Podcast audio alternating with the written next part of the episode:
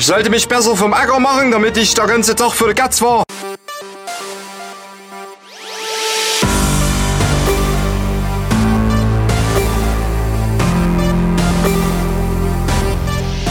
Einen wunderschönen guten Morgen. Ihr hört Insert Moin und GameStar Podcast, unser Kooperationsformat Games That Made Me. Ich bin Manuel Fritsch und in diesem Format interviewe ich die Leute von der GameStar und frage sie nach ihrem absoluten Lieblingsspiel, nach Spielen, die sie besonders geprägt haben in ihrer Biografie. Wir nennen das Games That Made Me und ich freue mich heute sehr, mit Peter zu sprechen. Guten Morgen. Moin. Sag doch noch mal ein, zwei Takte zu dir, wer du bist und was du machst bei der GameStar. Ja, also ich bin äh, Peter Bartke, ich bin inzwischen Senior Editor, wie man das so schön nennt, bei der GameStar, bin 2018 dazugekommen und ich kümmere mich vor allem um Reports, um äh, die Tests auch. Die schreibe ich meistens nicht selbst, sondern ich äh, mache halt, äh, arbeite halt mit äh, freien Autoren zusammen. Ich korrigiere Texte, ich buche die in unser System ein und sorge dafür, dass das alles so ein bisschen einen gewissen Qualitätsstandard hat, aber auch scoute auch neue Themen und denke mir, okay, machen wir doch mal einen Test zu diesem Aufbaustrategiespiel, von dem noch niemand gehört hat. Warum nicht? Hm, genau. Und ich bin froh, dass wir heute mal jemanden haben, der vor 2000 geboren ist. ich hatte in letzter Zeit ja auch ein paar jüngere KollegInnen von euch hier und, oder von uns. Ich mache ja auch, ich schreibe ja auch für die Gamestar. Und äh, da war dann immer so ein bisschen erschreckend, wenn sie dann so Spiele genannt haben, die sie sehr geprägt haben, wo ich denke, oh fuck, da war ich ja schon richtig erwachsen, da war ich ja schon über 20, als ich dieses Spiel gespielt habe. Wir reden heute über ein Spiel, bei dem ich aber auch dachte, es sei viel älter, als es tatsächlich ist, nämlich Baldur's Gate 2 hast du dir ausgesucht. Ja, ist naja, es ist alt. Es ist äh, jetzt 22 Jahre alt. Das kam im Jahr ja, 2000 raus. Aber ich dachte immer, das sei vor 2000 rausgekommen. ich hatte irgendwie immer in Erinnerung, ich habe das in der Schulzeit gespielt, aber da war ich ja schon lang fertig mit der Schule. Das hat mich so erschreckt heute. Mm. Also es war 2000 halt, das war für mich so ein, ein das Jahr der Rollenspiele. Ne? Da gab's mm. Baldur's Gate 2, Diablo 2, was ja natürlich ein Action-Rollenspiel ist, und äh, hier noch Vampire Masquerade Redemption, mhm. was ich auch ewig lang gespielt habe. Und ja, das war natürlich auch, da war ich gerade, lass mich überlegen, 14 Jahre alt, also auch direkt in meiner Schulzeit. Äh, und das hat mich, das war mein erster Kontakt so mit einem richtig komplexen Rollenspiel auf dem PC, mit D&D, das ich überhaupt nicht äh, vorher auf dem Schirm hatte, gar nicht. Also ich habe vielleicht mal die Drachenlanze-Romane gelesen oder so, was ja so ein bisschen da verwandt, Art verwandt ist oder so, aber ich hatte gar nichts mit Pen and Paper am Hut. Ich kannte das nur, mein, mein Bruder irgendwie oben mal ab und zu im ersten Stock haben sie mal so eine abends eine Runde gespielt oder so. Ich war immer so, hä, was soll denn das mit Stift und Papier, so Blöds. Ähm, ich wollte lieber ein Computerspiel spielen. Und dann kam eben dieses Baldur's Gate 2 raus. Ähm, und das habe ich seitdem, ich glaube, 14, 15 Mal durchgespielt. okay, damit erübrigt sich auch die Frage, ob das das Spiel ist für dich. Äh, das äh, ist ja Volltreffer. Also so oft ein Spiel zu spielen, genau das, was ich in diesem Format hier suche.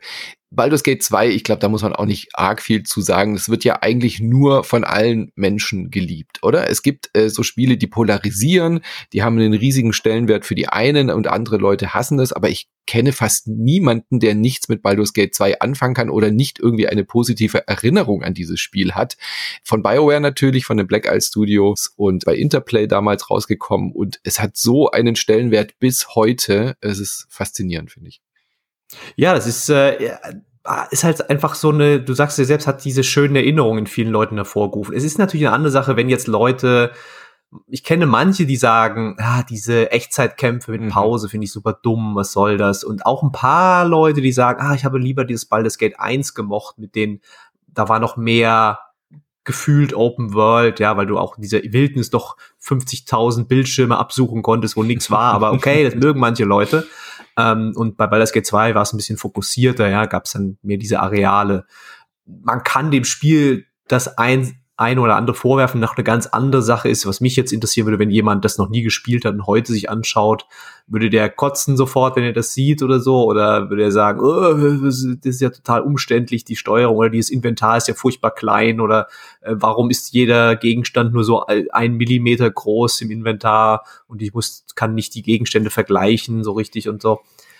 Gut, das kann ich mir schon vorstellen, aber es gibt viel Liebe für dieses Spiel und vollkommen zu Recht, weil es eben diese Inkarnation eines epischen Fantasy, einer epischen Fantasy-Geschichte ist, ja, wenn mhm. du an so eine richtig große Geschichte denkst, die Götter hat, die, wo das um das Schicksal der Welt geht, wo alle möglichen Drachen vorkommen und was nicht alles.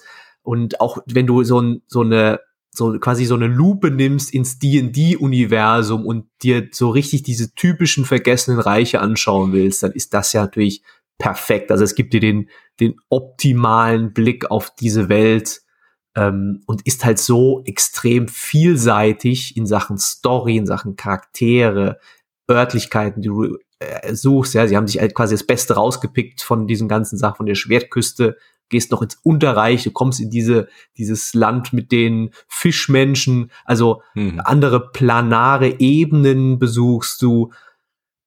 Man hätte es eigentlich nicht viel besser machen können. Und es ist ja wahrlich nicht das erste Rollenspiel auf D&D-Basis, was auf dem PC umgesetzt worden ist, aber ich finde schon, dass es so ein Meilenstein war. Also ich bin ja noch mal ein paar Jahre vorher auch äh, sozialisiert worden mit den Rollenspielen. Ich habe halt so Sachen wie Bard's Tale, das war glaube ich so mein erstes großes, richtig episches Rollenspiel, weißt du, wo man so selber noch auf dem Karo-Papier die Striche aufgezeichnet mhm. hat von der Map.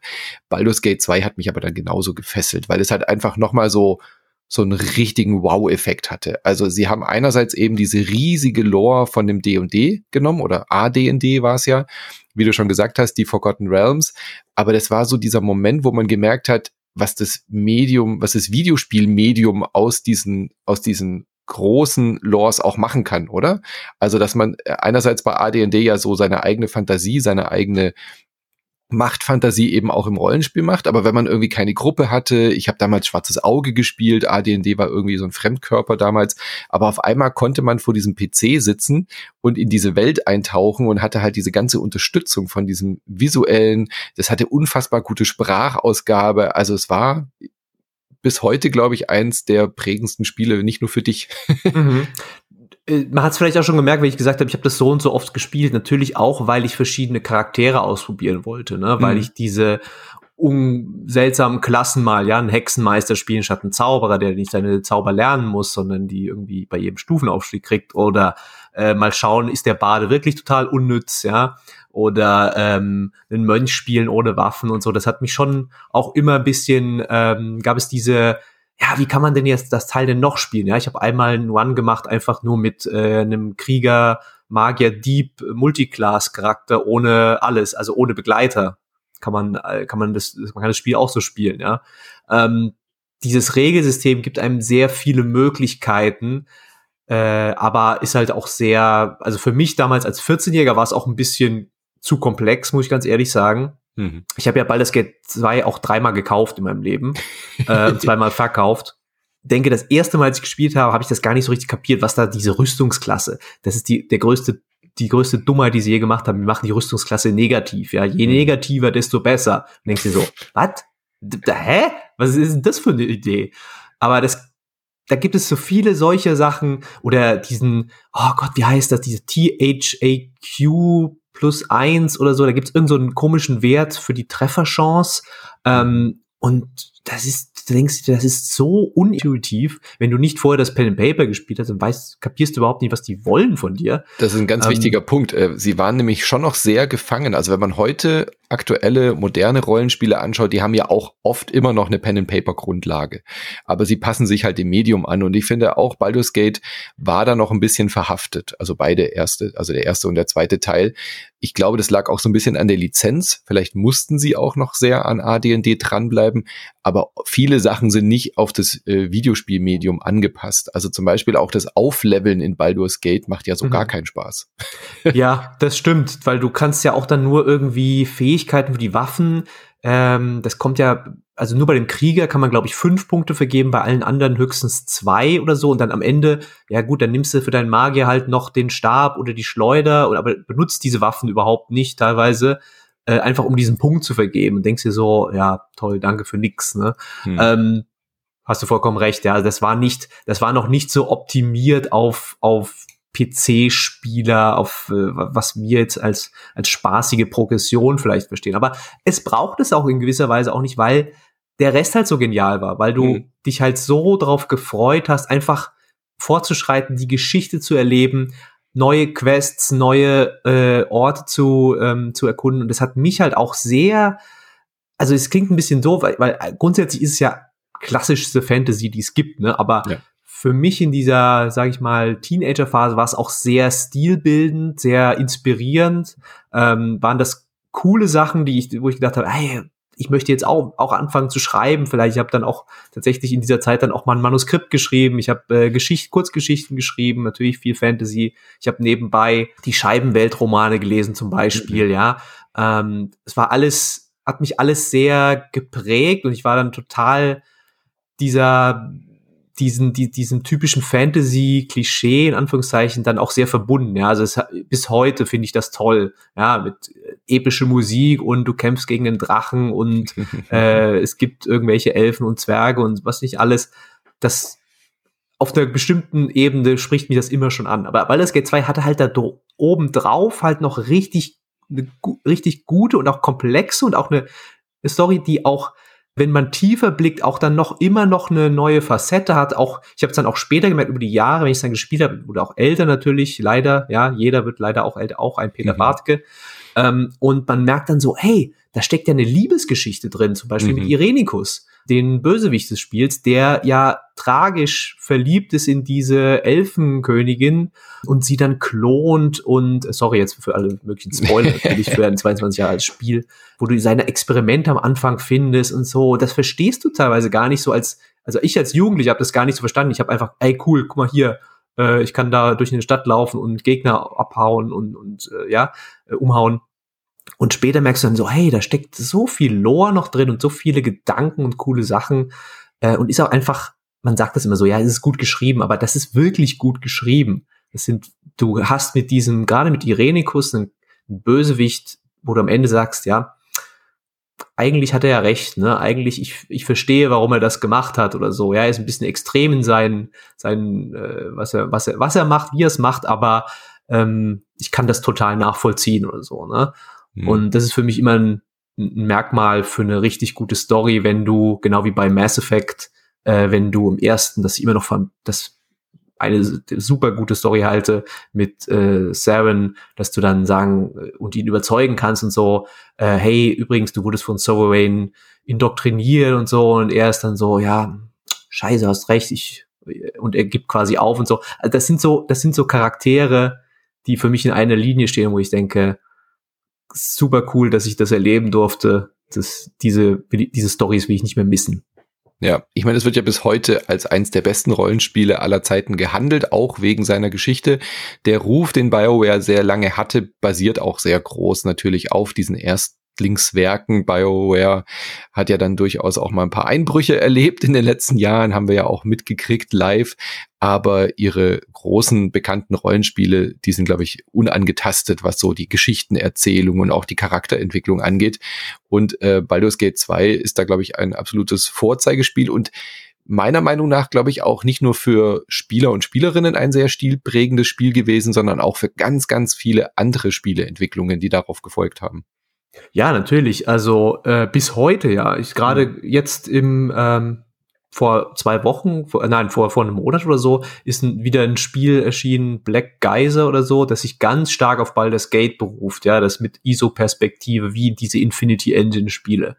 Und wir haben immer wieder gesehen, dass Spiele versuchen, diesen Geist nochmal wieder zu beleben. Pillars of Eternity, ja, was für mich ja. auch ein, überraschenderweise habe ich das sehr gemocht.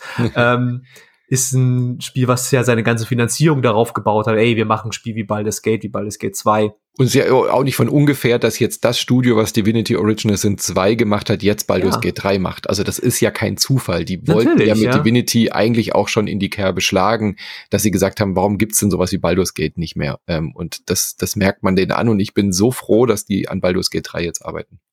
Ja, es ist äh, auf jeden Fall spannend, dass Larian, wie sie, die sich über die Jahre entwickelt haben, wie die auch inspiriert wurden von einem Baldur's Gate 2, äh, wie sie dann in eine 3D-Richtung gegangen sind, ja, mit diesen äh, Divinity 2, was ja ein totales 3D-Rollenspiel war, wie man heute vielleicht eine Open World auch machen würde noch, ja. Hm. Ähm, und dann haben sie gesagt, hey, wir machen, wir gehen jetzt wieder zurück mit Original Sin, machen eher wieder was ähm, auf die, wir machen wieder, gehen wieder raus mit der Kamera, wir bringen eine Party zurück, ja.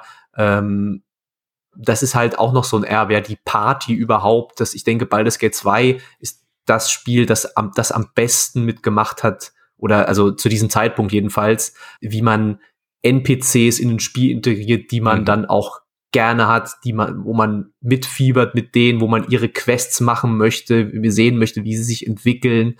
Ähm, solche Charaktere wie Edwin, wie äh, Jan Jansen, äh, Vikonia, Jahira, das, diese Namen sind mir bis heute noch ein Begriff, weil sie halt solche Personen, die waren halt meine Freunde in diesem Sinne, ne? Mhm. Die waren halt auf diesem Abenteuer mit mir dabei. Wenn du vorher Baldur's Gate 1 gespielt hast, kannst du sie sogar vorher noch. Ich habe es tatsächlich später gespielt dann. Ich habe das ein bisschen andersrum gemacht.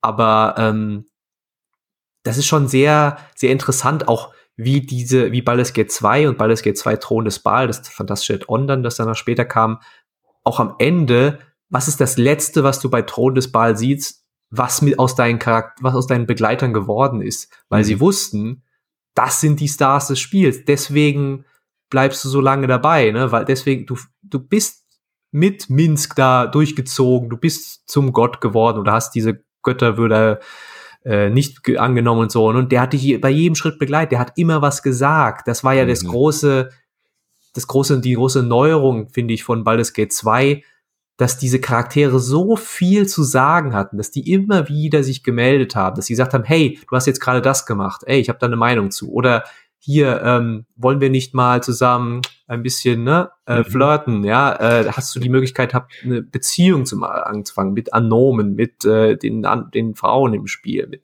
Aber also das war ja zu der Zeit wirklich bahnbrechend, dass man, egal welchen NPC man dabei hatte, dass der immer was Passendes gesagt hat. Ich meine, was, was wir später bei Ball, äh, Quatsch, bei Mass Effect total gefeiert haben, dass mhm. das Spiel sich anders anfühlt, je nachdem, welchen Companion du dabei hast, das hat ja hier seine, seinen Ursprung. Ja, und sie haben auch miteinander auch geredet. Mhm. Sie haben auch dann, das ist ja noch, noch verrückter, ne? Dann hat sich jemand hingesetzt und hat gesagt, okay, du hast jetzt äh, Jan Jansen dabei und Vikonia. Vikonia ist die Dunkelelfe und er ist der Tiefengnom. Naja, die werden sich wahrscheinlich nicht so gut äh, verstehen, ja. Und dann gibt es da noch wieder so ein bisschen Banter zwischen den beiden. Aber jetzt mhm. hast du sie nicht dabei, sondern Keldor und den Paladin. Okay, da wird was anderes wieder kommen müssen an dieser Stelle und so.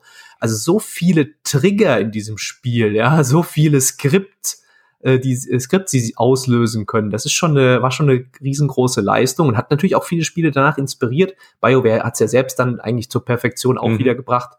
Äh, auch bei einem Dragon Age äh, Origins, ja, ja, ja. wo immer wieder Morrigan hat sich gemeldet, hat gesagt, hey, sag mal hier, lass uns mal reden, bla bla bla. Äh, das hat alles seinen Ursprung in, naja, auch im ersten Baldur's Gate natürlich, mhm. aber in Baldur's Gate 2 äh, wurde das noch viel, viel stärker fokussiert. Ja. Mein Lieblingscharakter ist ja immer noch Bu, der Hamster von Minsk. das ist großartig. Apropos Baldur's Gate 1, du hast gesagt, du hast es danach gespielt. Ähm, ich glaube, das ging den meisten so, oder? Also wenn man jetzt nicht eh schon in der AD&D-Lore drin war oder vielleicht auch ähm, schon sehr, du warst ja auch noch sehr jung, als Baldur's Gate 2 rauskam. Ich kann mich ehrlich gesagt gar nicht mehr dran erinnern, ob ich Baldur's Gate 1 vorher gespielt habe oder nicht. Aber der große Hype, der große Erfolg kam definitiv erst beim zweiten Teil. Der erste kam 98, der zweite haben wir ja schon gesagt 2000. Ähm, ich hatte nicht das Gefühl, dass das so einen großen Impact hatte, das erste Baldur's Gate.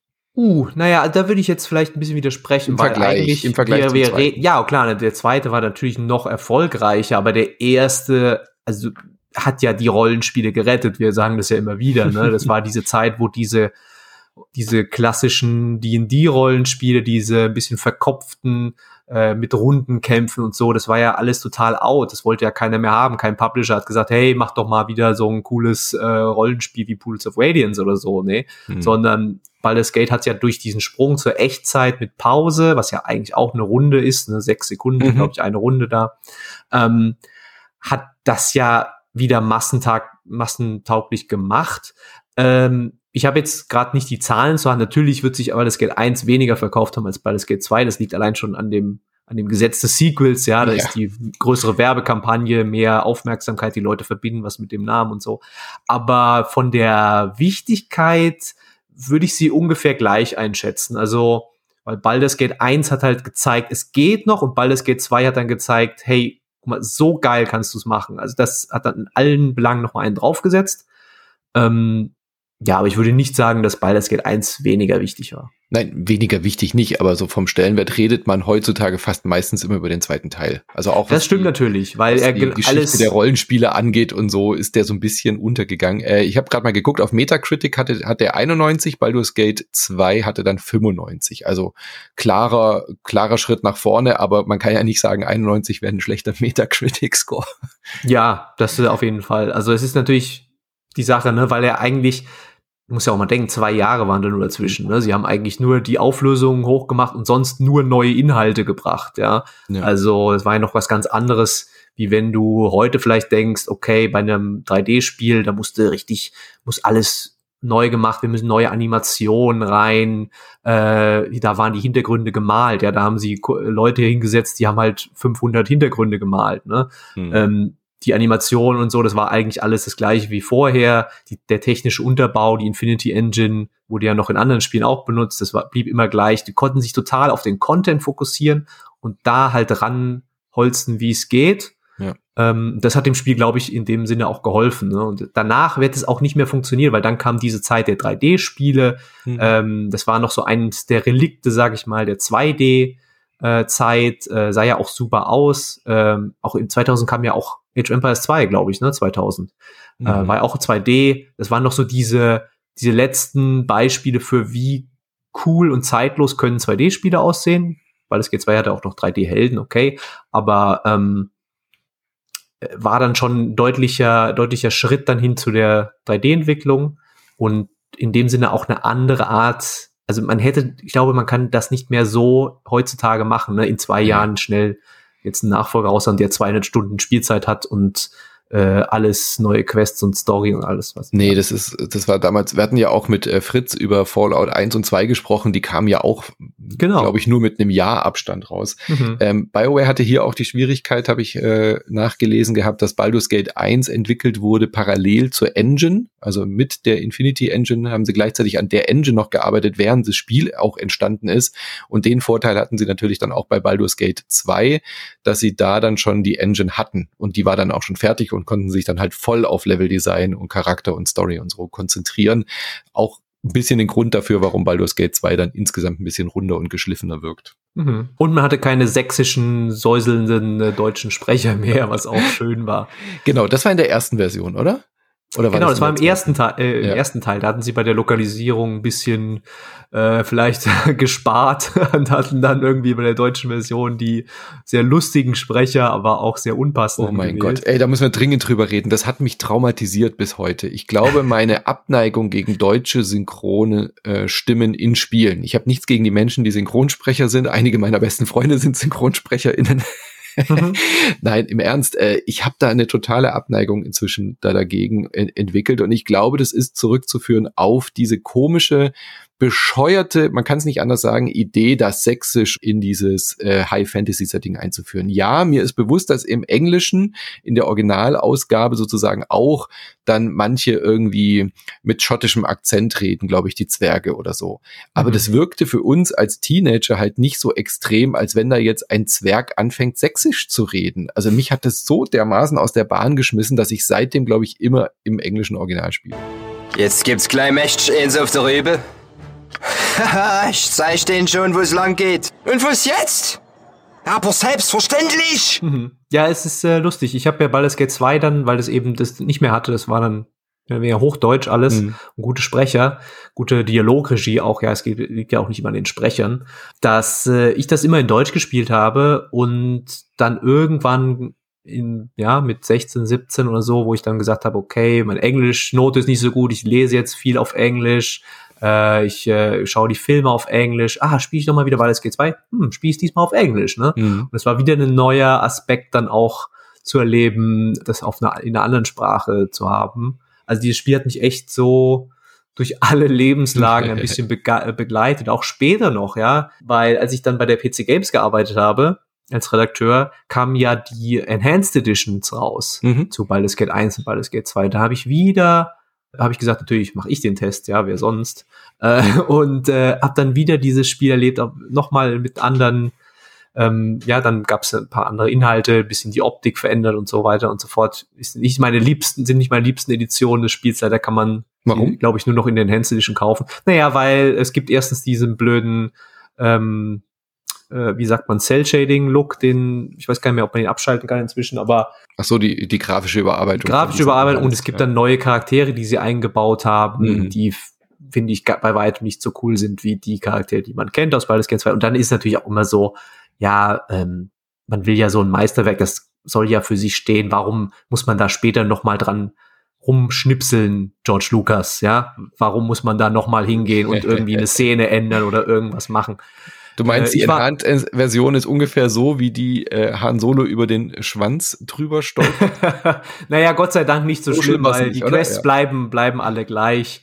Aber ähm, ja, das war so unnötig. Wo du sagst, okay, mhm. auch Baldur's Gate 2 hatte eine super coole Mod-Community, äh, gab sehr viele coole äh, sowohl Balancing-Änderungen als auch ähm, einfach neue Quests, neue Romanzen. Konntest du mit Solaufein in der Underworld dann plötzlich was anfangen und so. Ich habe da viele Sachen von installiert. Es gibt eine Mod, wo du Baldur's Gate 1 und 2 alles in eine Engine packen kannst und das quasi äh, ohne Übergang spielen kannst, auch mit Thron des Baal. Also für mich waren diese Enhanced Edition ein bisschen überflüssig, aber das nur nebenbei. Aber das ist eigentlich die beste Möglichkeit, heutzutage wieder nachzuholen, oder? Wäre jetzt meine Frage an dich. Also wenn man jetzt nicht noch die Disketten irgendwo rumfahren hat und einen 386er mit Turbotaste irgendwo rumstehen hat, dann ist es gar nicht so einfach, äh, Baldur's Gate noch zu spielen, ohne diese Enhanced-Versionen zurückzugreifen. Äh, ja, weil es die ja nicht anders gibt. Also ja. äh, du, die Turbotaste brauchst du ganz sicher nicht, weil das war ja 2000, also das ist äh, schon alles okay. Aber. Das war schon ähm, Pentium, glaube ich, oder? 2000? Ja, da, da, ja, ich hatte da ein AMD K2, glaube ich. Ja. Äh, gab es Pentium-Prozessoren. Äh, ich ja, aber trotzdem ist es schwer, die, die zum Laufen zu kriegen heutzutage, ja. Na, man kann sie noch kaufen, die Original Saga, tatsächlich. Auf GOG, oder? oder? Ah, nein, doch nicht mehr. Nein, nein, es gibt nur noch die Enhanced Edition. Ja. Ähm, also mein letzter Stand war vor der Enhanced Edition, dass man das durchaus noch gut spielen kann. Hatte damals, glaube ich, man brauchte einen Widescreen-Patch und so weiter und so fort. Aber ja, na klar, wenn du jetzt sagst, ich hab's, will's jetzt spielen, kauf dir die Enhanced Edition. Äh, gibt's bei GOG, bei Steam.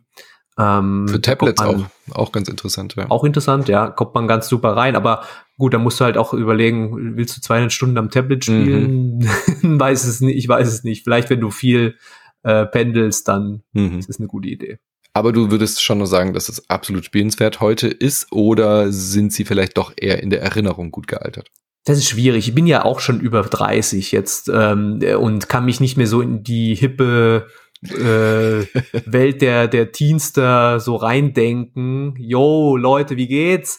Ähm, aber äh, also ich würde jetzt sagen, ich bin da vorsichtig, ich sage, wahrscheinlich wird es die Leute eher ein bisschen abschrecken. Wenn man natürlich irgendwie Original Sin gern mag oder du, du spielst Baldur's Gate 3 und willst wissen, wie war es denn damals ohne Pausefunktion oder äh, ohne mhm. ähm, Rundenkämpfe oder äh, ja, natürlich gerne und, und du magst Rollenspiele wie Pillars of Eternity natürlich sowieso, aber ich, ich tue mich tatsächlich schwer, das noch jemand zu empfehlen, aber grundsätzlich sind sie natürlich besser gealtert als Spiele aus den 90ern oder die frühen ja, ja, 3D-Spiele, auch optisch ist das natürlich ein bisschen schöner anzuschauen, ähm, diese 2D-Hintergründe, die werden halt nicht alt, ja, wirklich. Die, mhm. die kann man sich immer noch angucken. Für mich ist es einfach inzwischen echt ein Spiel, das sehr von der Erinnerung lebt. Ich weiß nicht, ob ich jetzt noch mal anfangen würde. Ab und zu habe ich noch mal die, denke ich mir, ach ja, so ein 16. Durchgang wäre eigentlich auch mal ganz nett wieder. Aber es gibt halt so viele Spiele inzwischen. Ich weiß nicht, ob ich noch jemanden damit quälen will. Noch, spiel doch mal das 22 Jahre alte Spiel von damals, das dein ja. Opa gut fand, ja. Ich glaube schon, ich habe es jetzt auch nicht ausprobiert, aber ich glaube schon, dass sie zumindest von der Erzählung, von der Story, von der Charakterentwicklung, dass das sehr gut gealtert ist. Ich glaube, das kann man noch wunderbar spielen, wenn man sich voll auf die Geschichte einlässt. Vielleicht eben auch einen Playthrough auf YouTube oder so gucken das funktioniert sicherlich auch noch ganz gut. Was gut gealtert ist, ist, dass halt alles mit Sprachausgabe war, wenn wir von den deutschen Dialekten mal absehen. Und ähm, was sehr, sehr gut gealtert ist, finde ich, sind die Charakterporträtzeichnungen. Es gibt sogar Mods, habe ich gesehen, dass man die wunderschönen Charakterzeichnungen für diese ganzen NPCs äh, in andere Spiele, in andere moderne Rollenspiele rein importieren kann, damit man die dort weiterhin äh, nutzen kann. Sehr schön, ja. Die waren wirklich immer sehr hübsch, ja.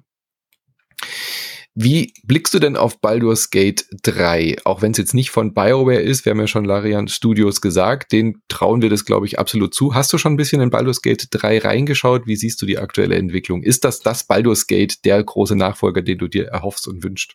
Also ich habe ja Baldur's Gate 3 von Anfang an wirklich noch vor dem Anfang eigentlich verfolgt, beziehungsweise darüber berichtet. Ich habe mit Sven Winky in einem Hotel gesessen und habe mit ihm darüber geredet, als er nur gesagt hat, wir machen irgendwas Baldur's äh, äh, Gate und ich habe ihn so lange, mhm. zweimal glaube ich auch, für zwei verschiedenen Sachen, so lange gelöchert mit Fragen, wie dieses Spiel sein könnte, als sie noch gar nicht das gezeigt haben, als sie noch gar nicht Gameplay gezeigt. Es gab noch kein Gameplay. Wir haben einfach nur darüber geredet und ich habe gesagt, ja, wie wär's denn? Ich habe gelesen, Minsk ist jetzt eine Statue und der könnte ja auch wieder auftauchen und so. Also all solche Sachen. Äh, und dann habe ich das Gameplay-Reveal, war ich dabei äh, habe das gespielt, habe den Early Access Test gemacht, den ersten. Äh, also ich kenne mich sehr gut inzwischen mit dem Teil aus. Äh, für mich ist es ein super, wird es, ich bin mir zu 99 Prozent sicher, es wird ein fantastisches Rollenspiel. Ähm, ist total auch gut geschrieben. Es sieht aus wie für mich so ein Neverwinter Nights in wunderschön. Mhm. Ähm, hat sehr viel davon für, für mich. Und äh, hat halt um diese Divinity trotzdem viel von dieser Divinity ähm, ausprobieren, experimentieren Möglichkeit. Es gibt viele Überraschungen im Spiel. Ich finde das alles super cool.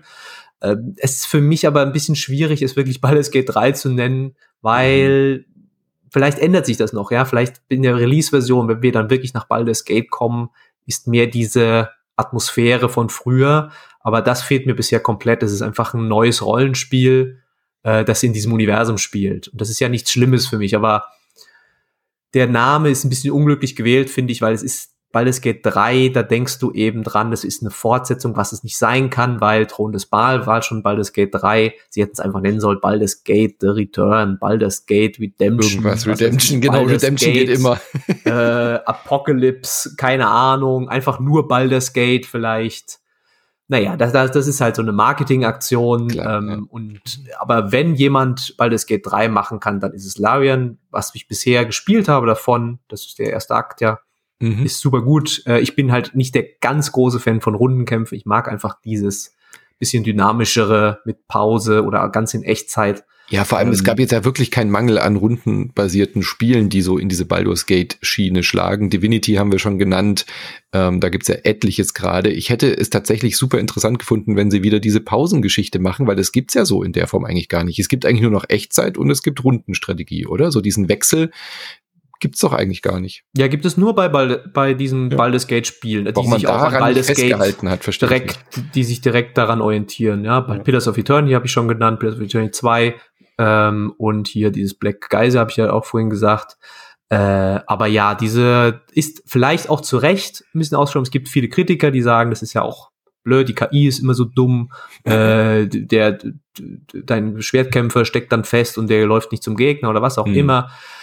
Ähm, ist so eine Glaubensfrage und es hat sich auch einfach überholt, weil du dann gemerkt hast, okay, wir können jetzt richtige Echtzeitkämpfe machen, äh, bei Baldur's Gate 3 ist halt die Sache, sie wollen halt sehr, sehr nah an Pen Paper sein, was mir auch ein bisschen nicht so ganz äh, in Kram passt, weil ich ja gesagt habe, ich bin nicht so der Pen Paper Mensch. Mhm. Und deswegen fühlen sich für mich immer die Kämpfe ein bisschen zu langsam an, ein bisschen zu kompliziert auch, äh, auch dass du würfeln musst, wirklich teilweise sogar richtig. Äh, mhm. Das ist alles nicht so ganz meins, aber ich werde es spielen, ich werde es lieben. Wird halt vielleicht niemals diesen Stellenwert haben von Baldur's Gate 2, aber das liegt auch einfach daran, dass ich alt bin, dass ich vergrämt bin, verhärmt, äh, frustriert in meinem Leben.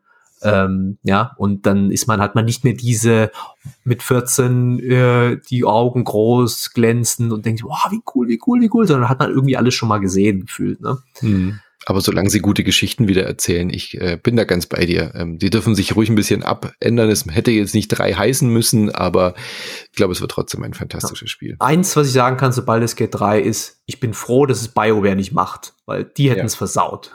leider, gell? muss man echt sagen, leider.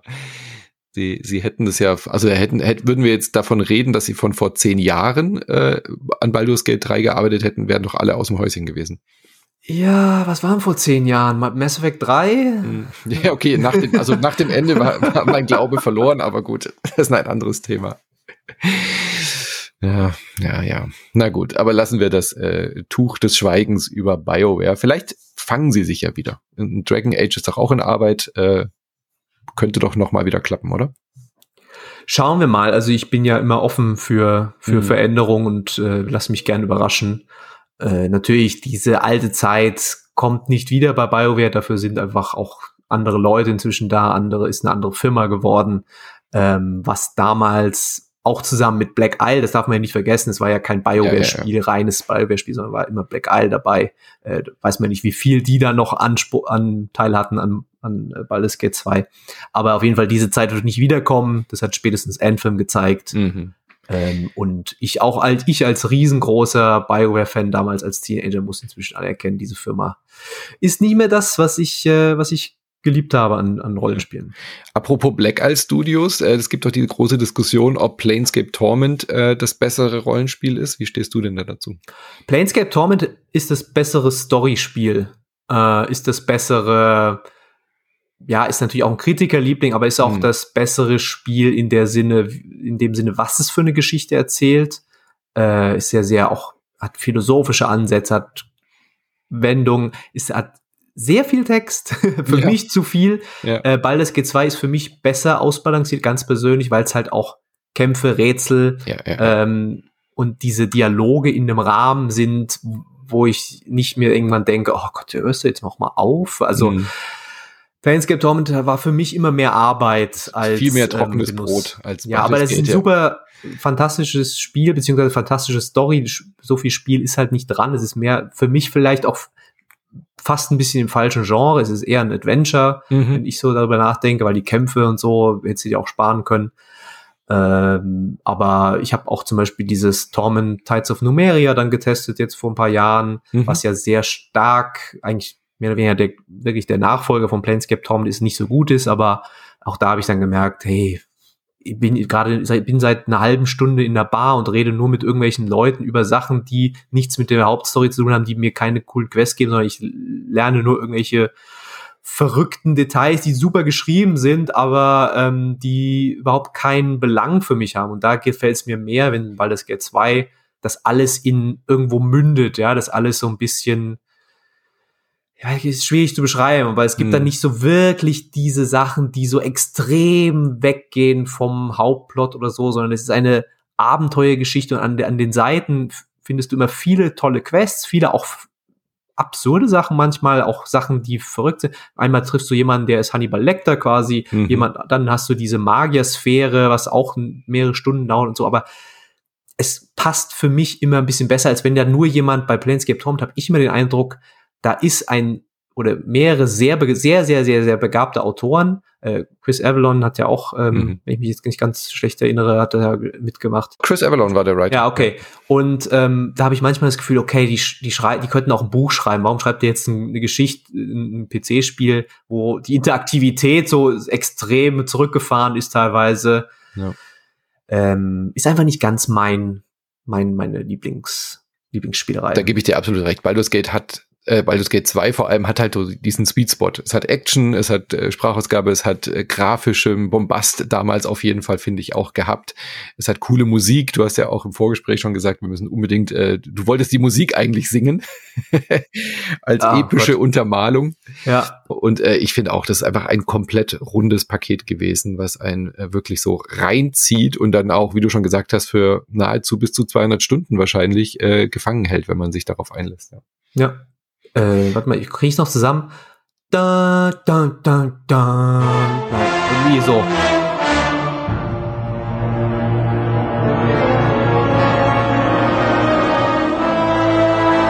Ich weiß nicht mehr genau. Also wenn du in das Menü kommst von Baldur's Gate 2, dein Herz macht einen Satz, ja, du bist so, okay, jetzt bin ich bereit, um Drachen zu töten. Genau. Das ist ein großartiger Soundtrack. Manchmal höre ich ihn noch, wenn ich äh, schreibe nebenbei.